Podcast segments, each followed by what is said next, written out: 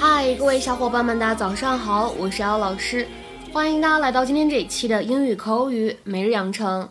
今天的话呢，我们来学习这样一句话：I'll be right over there on the edge of my seat. I'll be right over there on the edge of my seat. I'll be right over there on the edge of my seat. 我会在那边翘首以盼。I'll be right over there on the edge of my seat. I'll be right over there on the edge of my seat。在这句话当中，right over 可以做一个连读。如果呢你们是练美音的话呢，还可以读出美音的浊化，right over，right over。然后呢，注意一下这个定冠词 the 的发音，在这里呢，由于 edge 这个单词它是元音因素来开头的，所以这里的话呢，定冠词需要读成 the，the edge，the edge。Monica! Are we ready to order? Oh, you know what? We haven't even looked yet. Well, when you do, just let me know. I'll be right over there on the edge of my seat.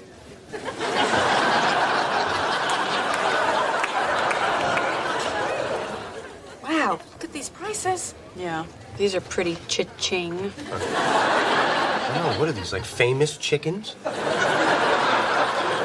Sorry I'm late. Congratulations, Mom. Thanks. I'm not sorry I'm late. How incredible was my afternoon with Jade?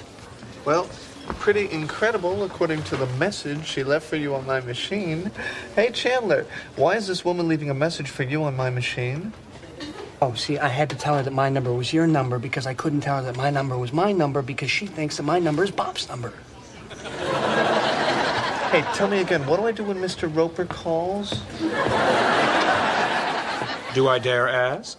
Yes, I'll start with the carpaccio and then I'll have the grilled prawns. That sounds great. Same for me. And for the gentleman? Yeah, I'll have the Thai chicken pizza. But hey, look, if I get it without the nuts and leeks and stuff, is it cheaper? You'd think, wouldn't you? Miss? Okay, I will have the uh, side salad. And what would that be on the side of? I don't know. Why don't you just put it right here next to my water?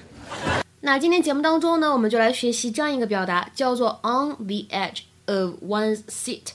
字面的意思是在某个人呢他座位的最边边、边缘的位置，on the edge of one's seat。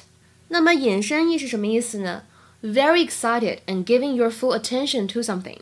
或者呢，我们可以理解成为 somebody is very interested in what is happening or what is going to happen。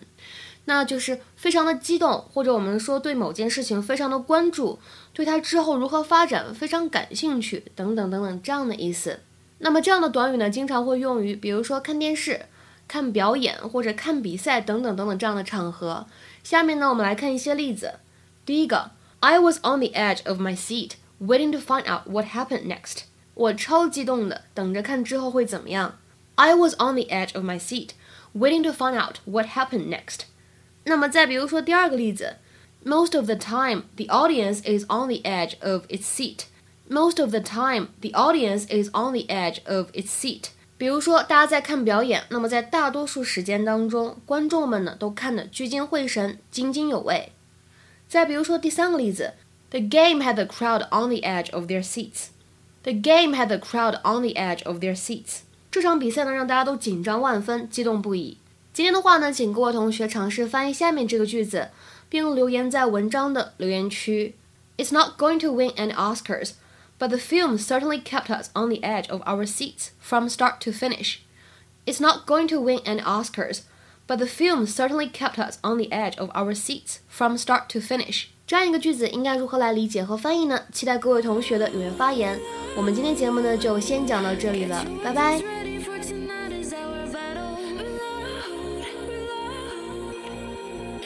You